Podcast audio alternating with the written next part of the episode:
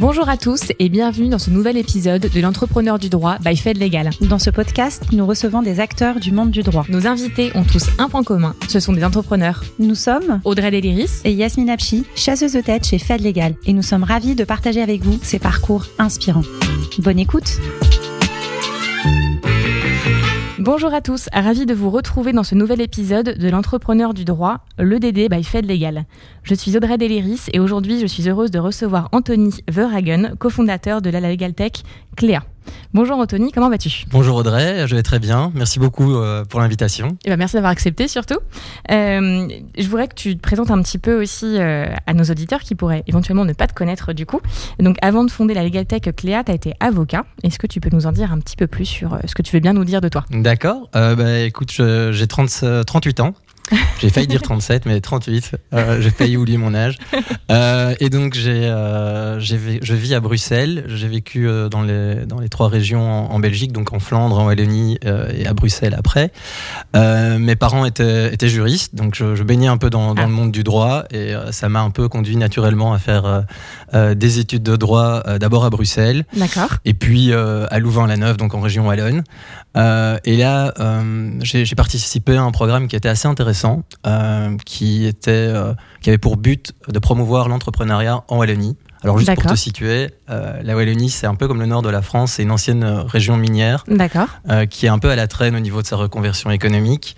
Et partant de ce constat, l'université de Louvain-la-Neuve a décidé de, de, créer ce programme qui est interdisciplinaire et qui rassemble des étudiants de trois facultés. Donc tu as un étudiant de droit, un étudiant de l'école de commerce et puis un ingénieur civil, donc Polytech, euh, qui doivent créer ensemble euh, un projet d'entreprise qui est fictif, mais tu dois vraiment faire euh, un business plan, chercher un financement fictif. Donc c'est pendant, pendant trois ans.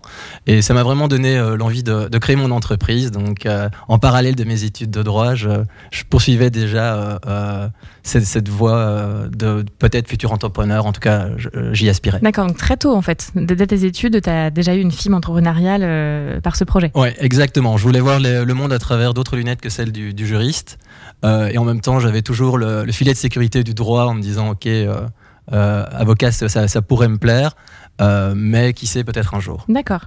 C'est vrai qu'en France, c'est surtout en école de commerce qu'on voit ce genre de projet, moins à la fac de droit, en tout cas ma connaissance. Donc intéressant que ça se passe comme ça, en tout cas en Belgique. Ouais, non, c'est, j'étais la septième promotion et ils en sont maintenant à la, à la 22e. Donc euh, euh, le programme poursuit et c'est quand même un, franc succès. Ouais. D'accord. Et donc si je, je, je, suis un petit peu le parcours, tu as été avocat euh, Lénéovry, c'est ça Oui, écoute, j'ai juste fait encore un master en école de commerce après. D'accord. Euh, pour poursuivre et un peu renforcer, savoir lire un bilan, de ce genre de, de choses.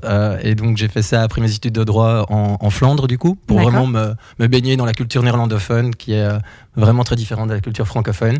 Et euh, donc j'ai fait ça, ça m'a permis d'avoir une vision 360 un peu sur les sujets d'entreprise. À nouveau, on était trois, trois, trois juristes sur 60, donc euh, on était vraiment grande minorité. Et euh, tu, te, tu te frottes plus à des ingénieurs comme dans un monde en entreprise, en fait, où, où tu, serais, tu serais plus amené à travailler avec, avec des gens ayant des profils différents. D'accord. ça m'a permis de travailler en équipe, surtout, c'était sympa. Là où dans les études de droit, j'avais le sentiment d'être un peu, de travailler en solo.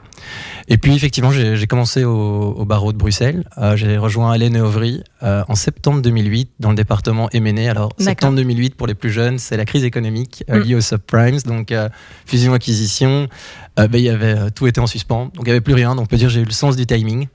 Mais j'ai appris à ce moment-là que les, avocats retombaient toujours sur leurs pattes. Euh, parce que s'il n'y a pas de travail en, fusion-acquisition, bah, il y, a plus de travail en contentieux.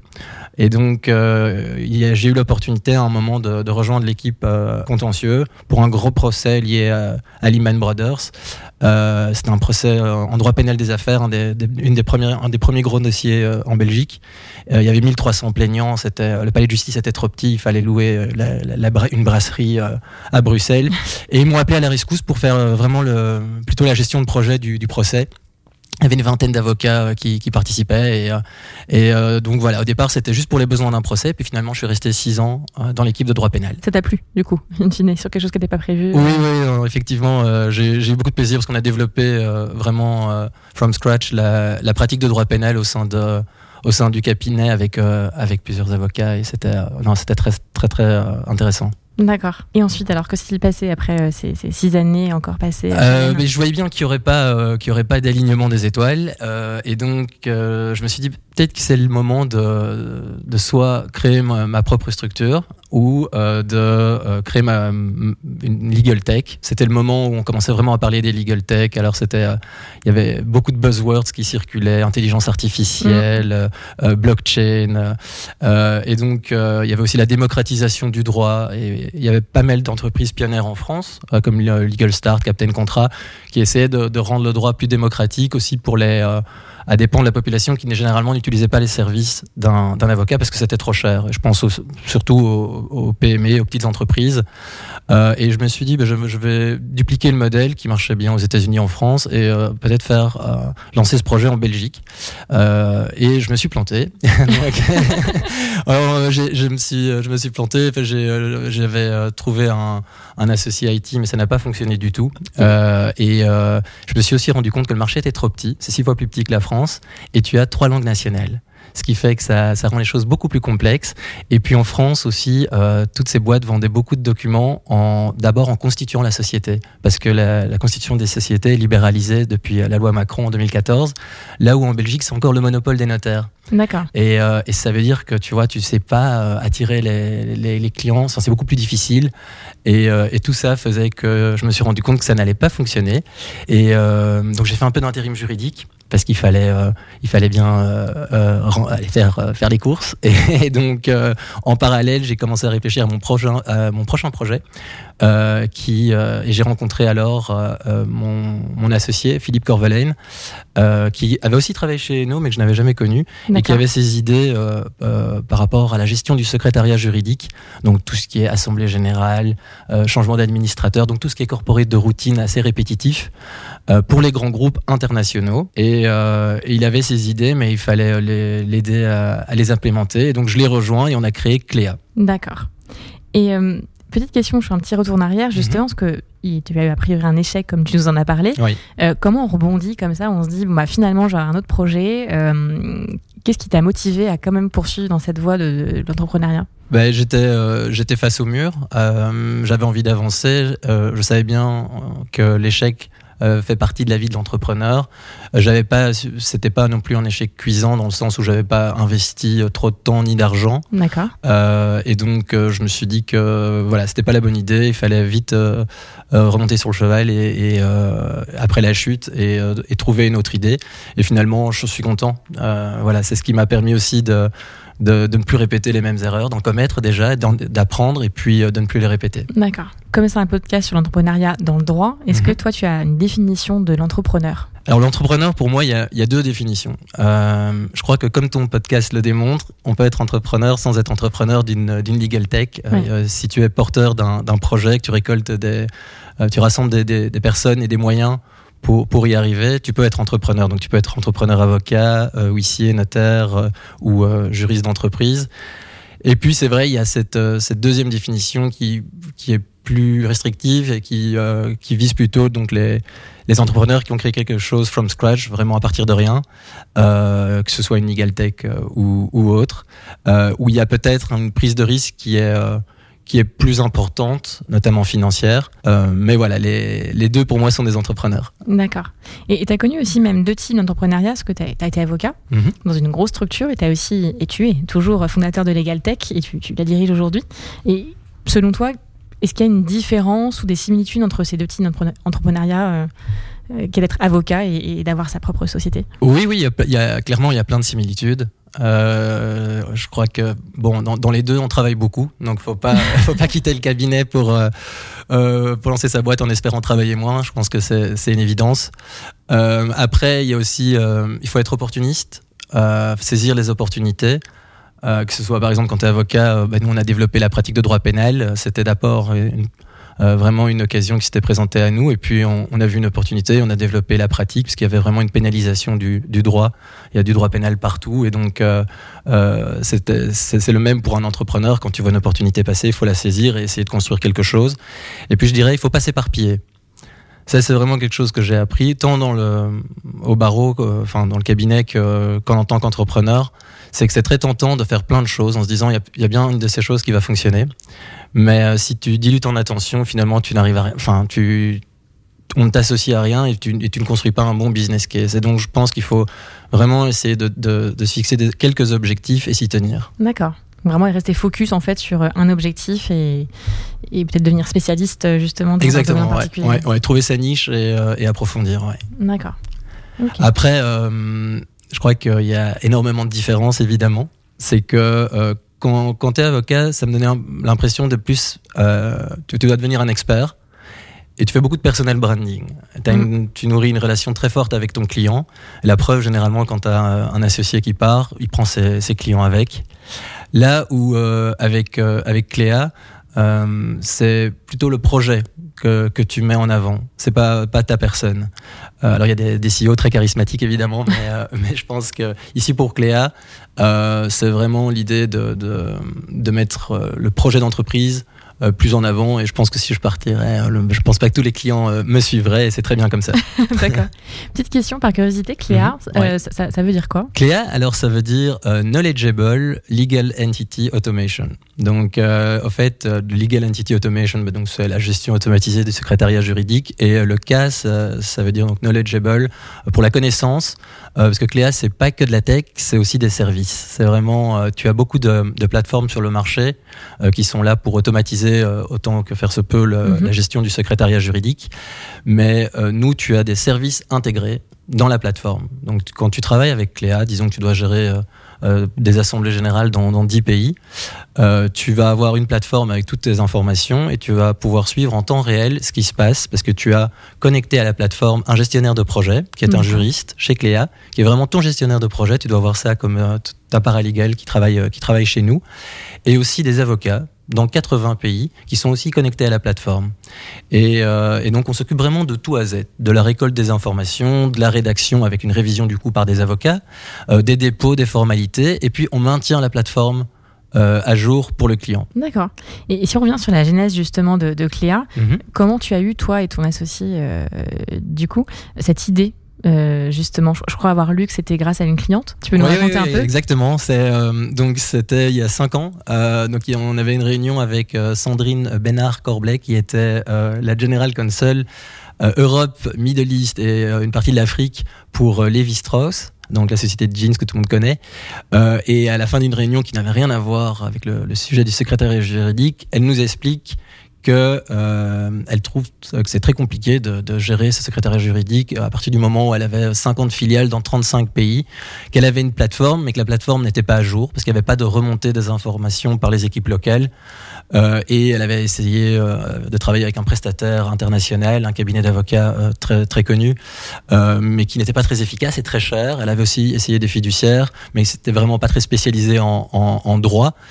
Et, et, elle nous a dit mais est-ce qu'il n'y a pas quelque chose sur le marché qui, qui peut m'aider? Et, euh, et, en fait, elle avait posé le problème. Et, et de là, là, on a réfléchi. Okay. Euh, Philippe a, a, a, trouvé les idées et on, on les a mises en place d'abord pour un projet pilote. Ça a fonctionné.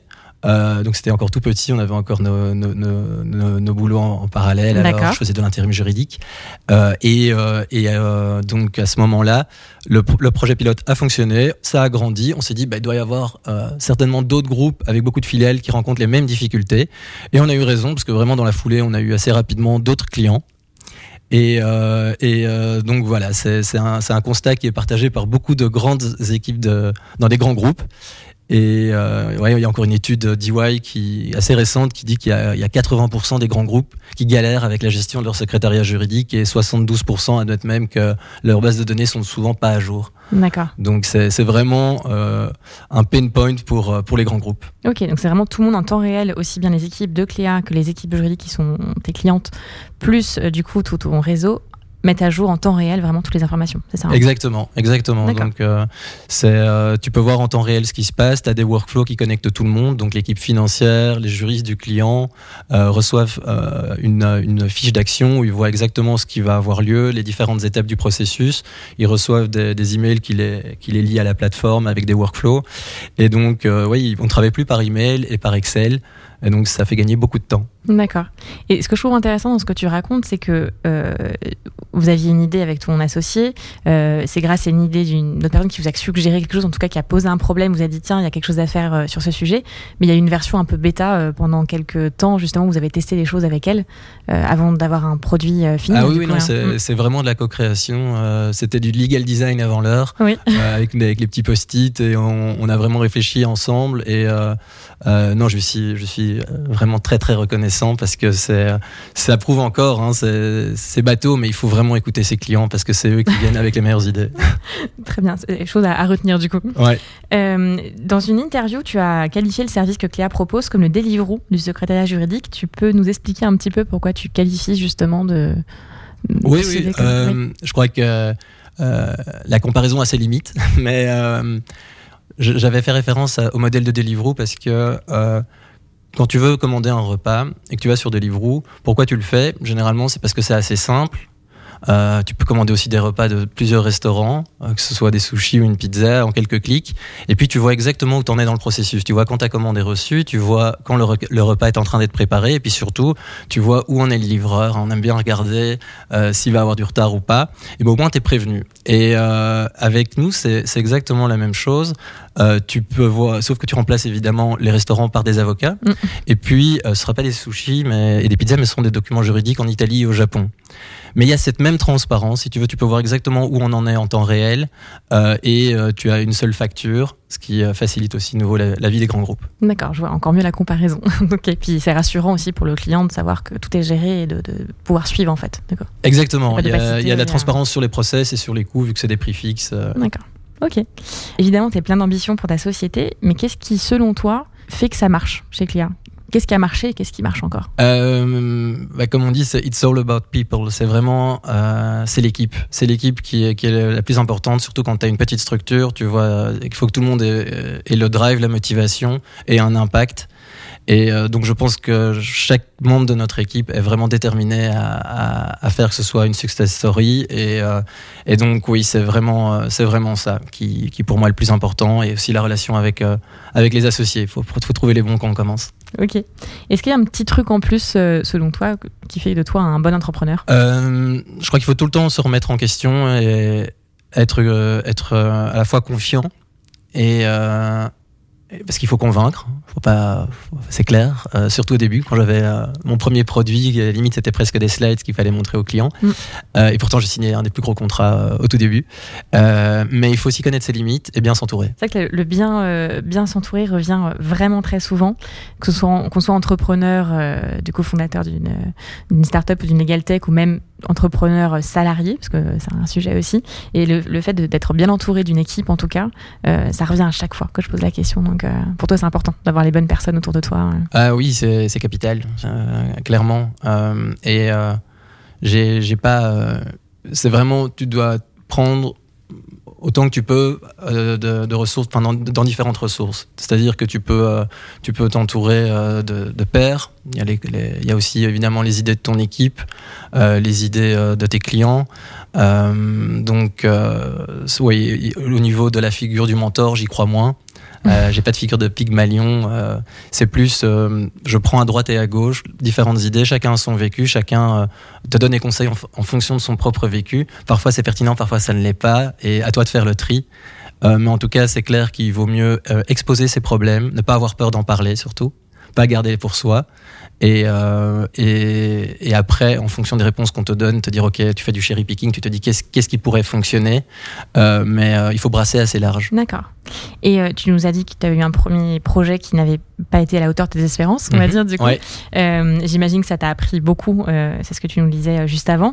Est-ce qu'il y a d'autres choses voilà, que, t'as- t'as- que tu aurais faites différemment si tu avais su justement des erreurs que, que tu as commises et, euh, et, qui te servent aujourd'hui? Ouais, donc euh, on a dit hein, bien choisir ses associés, c'est capital. Après, euh, ne pas rester assis sur son idée et la garder pour soi. Ce que j'ai eu beaucoup trop tendance à faire, parce que du coup, je l'ai pas confronté au marché. Euh, et euh, du coup, tu t'emballes, tu, tu, te dis que ça va être génial. Si ça marche dans d'autres pays, ça va fonctionner sur ton marché aussi. Et donc, il faut vraiment très très vite bah, partager ses idées. personne va te piquer ton idée. Hein. souvent, quelqu'un l'a déjà eu, et c'est surtout une question d'implémentation. Alors, il y, y, a des exceptions évidemment, mais dans la grande majorité des cas, faut vraiment pas avoir peur de partager son idée. Il faut pas demander un, un NDA pour la partager. Ça, c'est l'erreur du débutant. Euh, et donc, euh, après, euh, très vite la confronter au marché, c'est trouver un premier client, identifier une personne, un buyer persona, donc une personne à qui tu peux vendre et voir si tu peux dupliquer. et donc, ça, c'est vraiment les erreurs ce que je n'avais pas fait dans ma première expérience et que j'ai très vite fait dans la seconde. Et a priori, ça a marché, t'as bien fait. Oui, oui, oui. oui, ok. Est-ce que tu as des. des J'imagine, en tout cas, j'espère que tu as des motivations au quotidien et quelles sont-elles? Euh, Oui, je crois que ce qui, fonctionne assez bien pour moi, euh, c'est de définir des objectifs très précis. Euh, alors, comme je l'ai dit, j'en ai pas trop, mais j'essaye de les limiter, mais de, de des objectifs très précis que j'essaye de, pour lesquels je définis différents échelons. Et après, j'essaie de voir où j'en suis comment je progresse par rapport à cela. Et, euh, je, vraiment, plusieurs fois par semaine, je regarde où, j'en suis, que ce soit pour mon euh, pipe de vente ou pour d'autres, euh, éléments.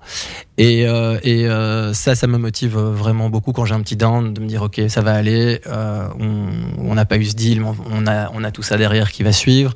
le fait d'avoir des nouvelles personnes me motive énormément dans l'équipe. Donc, on est passé, on était quand même 3-4 euh, les, les, deux premières années, et puis on est maintenant une, euh, on est 25. Euh, donc ça c'est très très chouette parce que ça, ça, motive. évidemment, puis ça apporte plein de nouvelles idées, de, de bonnes ondes, et, et, donc et puis qu'est-ce qui me motive au quotidien? Je devrais aussi, je l'ai pas encore dit, je suis papa de trois enfants, donc le soir c'est eux qui, qui rechargent ma, ma batterie avec, avec ma femme. Ok. Et toute l'énergie qu'ils doivent avoir. Oui, oui, oui. 6 ans, 7 ans et 9 mois, euh, je suis, euh, je suis un papa comblé. Bon, génial. Euh, je vois que tu es quelqu'un de très positif, enthousiaste. J'imagine qu'il faut l'être quand on est entrepreneur, sinon ça, ça ne marche pas. Est-ce que tu penses qu'il y a d'autres qualités qui sont requises vraiment et primordiales quand on est entrepreneur? Est-ce qu'il y a des choses vraiment qui sont nécessaires d'avoir? Oui, tu dois clairement être, être curieux et vouloir apprendre de nouvelles choses. Tu vois, quand moi j'étais bon en droit pénal, mais j'étais pas, euh, j'étais pas non plus euh, euh, bon en marketing, en vente. J'ai dû, j'ai dû apprendre quels étaient les outils, les techniques, les KPIs que tu mets en place, les techniques de vente. et donc tout ça, tu l'apprends. Et puis tu dois, ouais, tu dois avoir plusieurs cordes à, ton arc. Donc tu peux, tu dois aussi accepter de ne pas être le meilleur. Ce qui, quand tu viens du droit, est pas toujours évident. en tout cas, tu, tu, tu, viens, tu passes d'une position d'expert à quelqu'un de plus polyvalent, euh, surtout au début de ton projet. Tu dois euh, aussi euh, accepter de, de partir petit.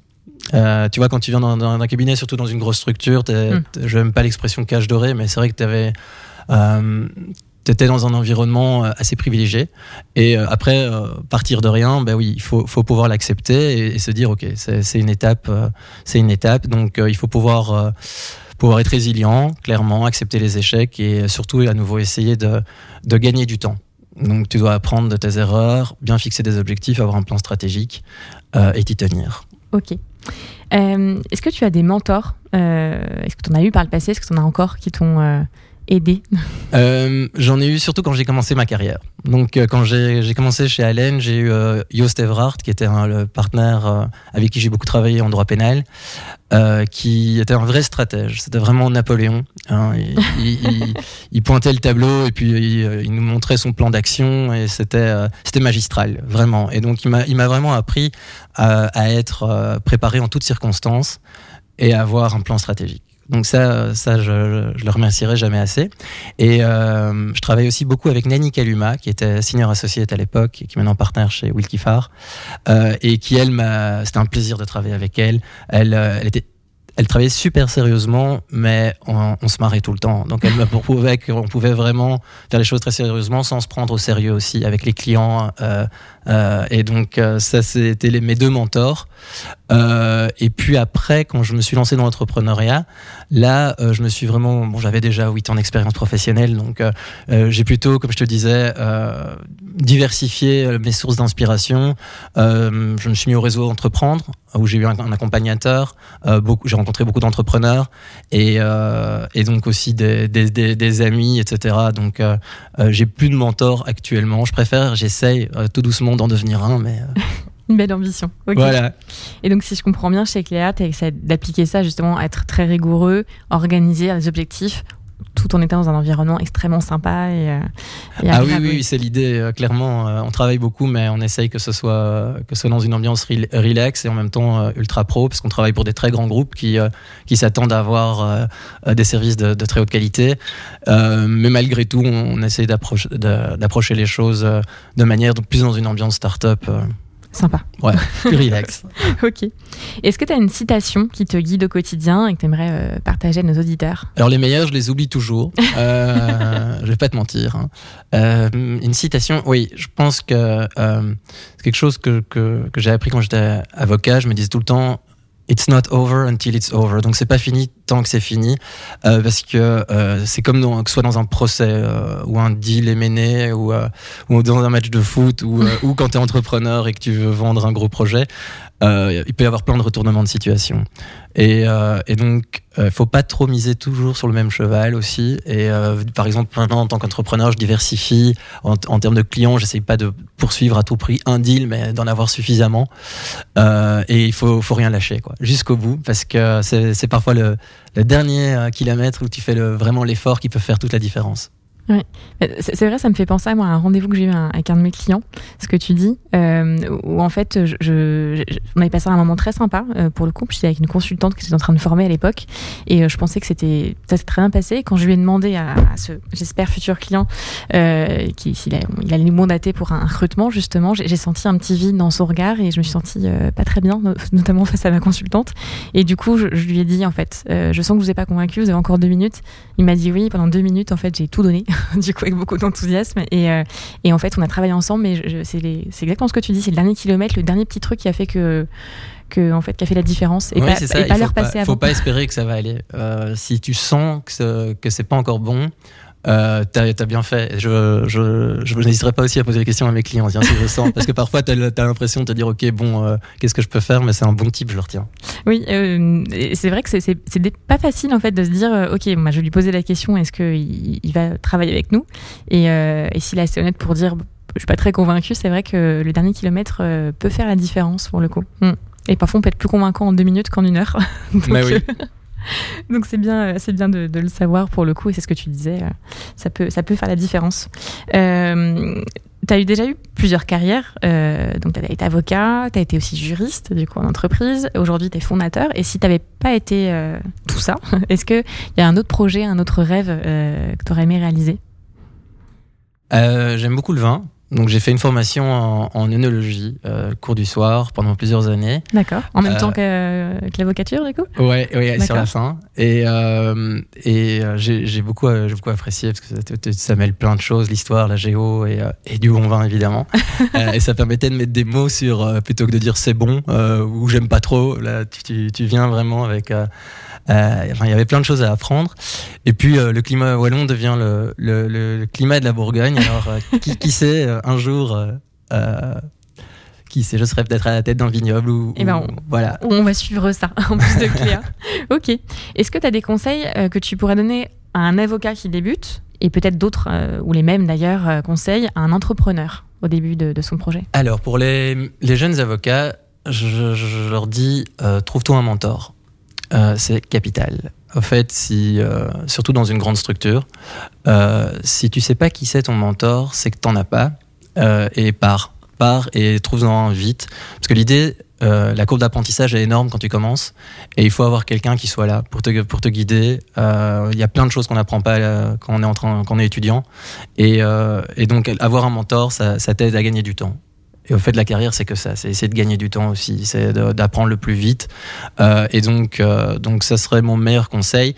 Si tu vois après quelques années que, à nouveau, euh, il n'y a pas d'alignement et il vaut mieux partir à pas attendre trop longtemps. Parce qu'à nouveau, c'est un environnement qui est très excitant, très sympa, où tu apprends les premières années. Et puis euh, euh, après, tu peux avoir une période de stagnation. Et euh, si, si tu ne fais pas partie des futurs élus, il vaut mieux partir assez vite pour justement gagner plus d'expérience et se frotter à d'autres environnements. D'accord, donc les mentors évoluent aussi selon ta carrière, ton environnement, le contexte, tes projets. tu peux avoir plusieurs mentors et les faire évoluer. Bien sûr. D'accord. Euh, est-ce que tu auras un dernier mot à dire à nos auditeurs? Un message à faire passer? Euh, Non, écoute, je crois que tu m'avais juste dit euh, quel était aussi le, mon encouragement pour un futur entrepreneur.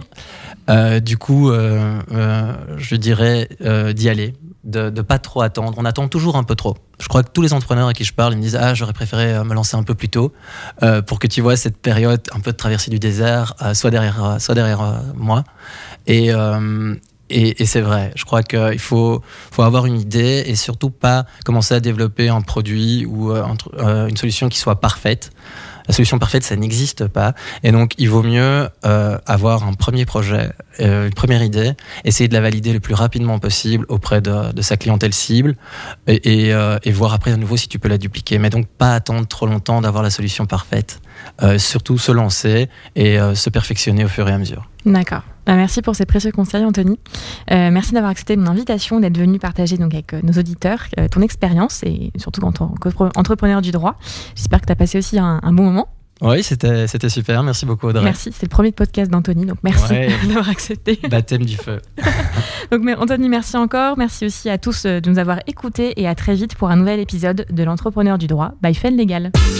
Merci de nous avoir écoutés. Nous espérons que ce nouvel épisode vous a plu. N'hésitez pas à vous abonner et à nous mettre une bonne note. À très bientôt pour un prochain épisode de l'entrepreneur du droit by Fed Legal.